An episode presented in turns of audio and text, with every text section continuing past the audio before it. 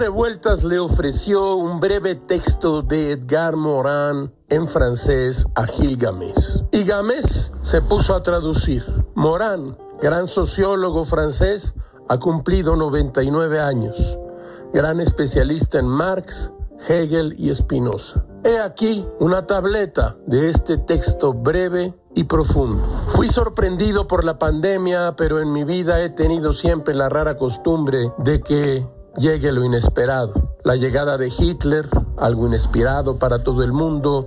El pacto germano-soviético fue inesperado e increíble. El principio de la guerra contra Argelia fue inesperado. No nací sino para lo inesperado y la costumbre de las crisis. En este sentido, vivo una nueva crisis enorme que tiene las características de todas las crisis. Es decir, que de un lado suscita la imaginación creativa y por el otro suscita los temores de los miedos y las regresiones mentales.